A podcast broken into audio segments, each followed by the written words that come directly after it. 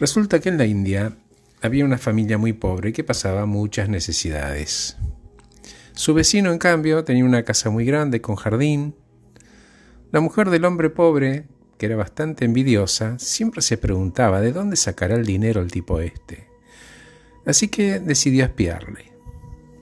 Y vio como el vecino en un momento tenía una lámpara, aplaudía dos veces, una nube de humo azul, aparecía un genio enorme y el vecino le dio todo tipo de órdenes sobre el mantenimiento, la limpieza, el abastecimiento de la casa y el genio en un instante, ¡ting!, cumplía con todo.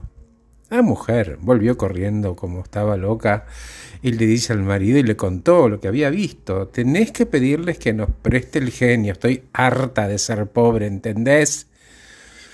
Y la mujer le comió la cabeza de tal forma que el marido un día fue, le tocó el timbre al vecino y le pidió un grandísimo favor.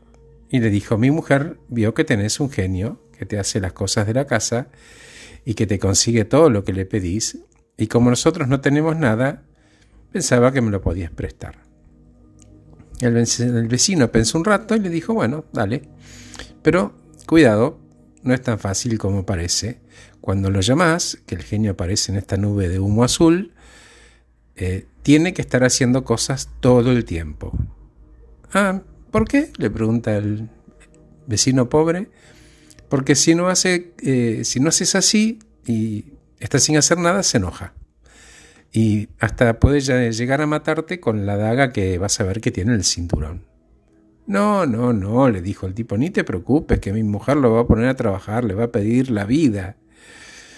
Ok, te lo dejo, le dijo el, vecino rico y se fue y dijo, me voy de viaje unos días.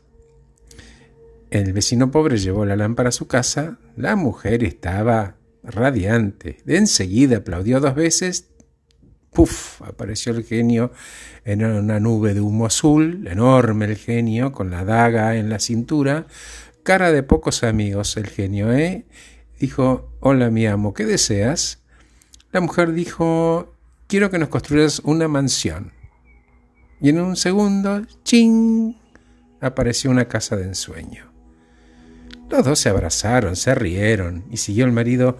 Ahora eh, llenala, llenala de muebles lujosos. Ok, dijo el genio.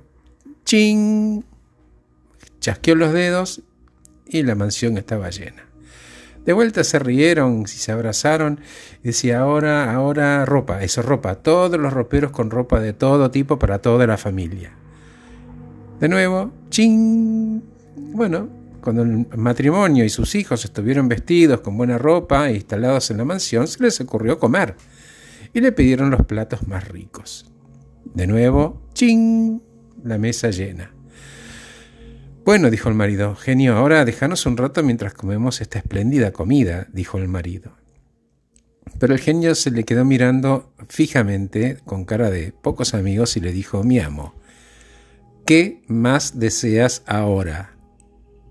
Y al ver que no le decían nada y que estaban comiendo, el genio, como dijo el vecino, se enojó, sacó la daga y cuando el marido se acordó de la advertencia le dijo, ah, pará, pará, pará, haceme, haceme un jardín, eso, un jardín.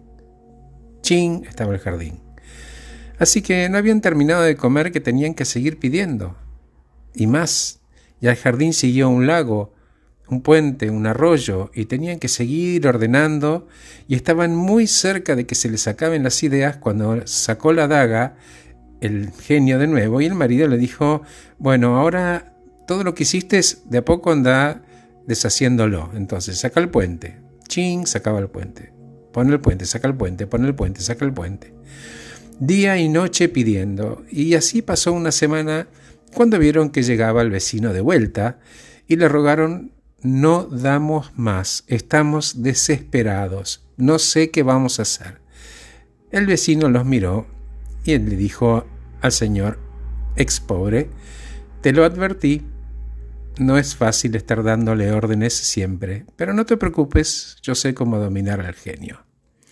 Juntos fueron a la casa del matrimonio y el vecino le ordenó al genio, genio, construí un pozo en el jardín que llegue hasta el centro de la tierra. ¡Ching! El genio chasqueó los dedos y al instante el pozo estuvo hecho. Muy bien, le dice. Ahora coloca un poste en el centro del pozo que también llegue hasta el centro de la tierra. Y el genio lo hizo. Muy bien, ahora quiero que subas y bajes por el poste hasta que yo te diga. Por lo tanto, el genio se puso a subir y bajar del poste. El vecino miró al matrimonio y dijo, ¿viste? No era tan difícil dominar al genio, pero hay que saber qué pedirle y cómo pedirle.